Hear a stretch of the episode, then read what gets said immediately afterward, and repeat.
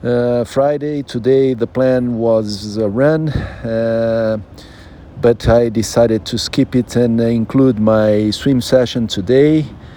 Uh, the run plan for today it was a recovery one, easy one, so I decided to skip and went for my 2K uh, swim session, and it was great uh, with all different uh, drills and exercises all the variations. I really love it, uh, the swim sessions.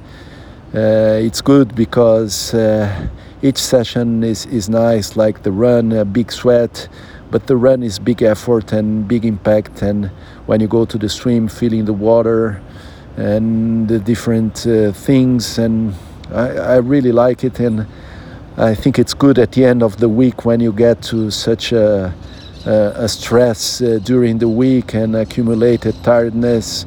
Good to have this swim session.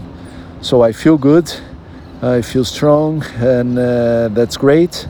So let's go for the weekend ahead. I think tomorrow maybe long training sessions I didn't see yet, but for sure in the weekend a lot of hours of sports and trainings.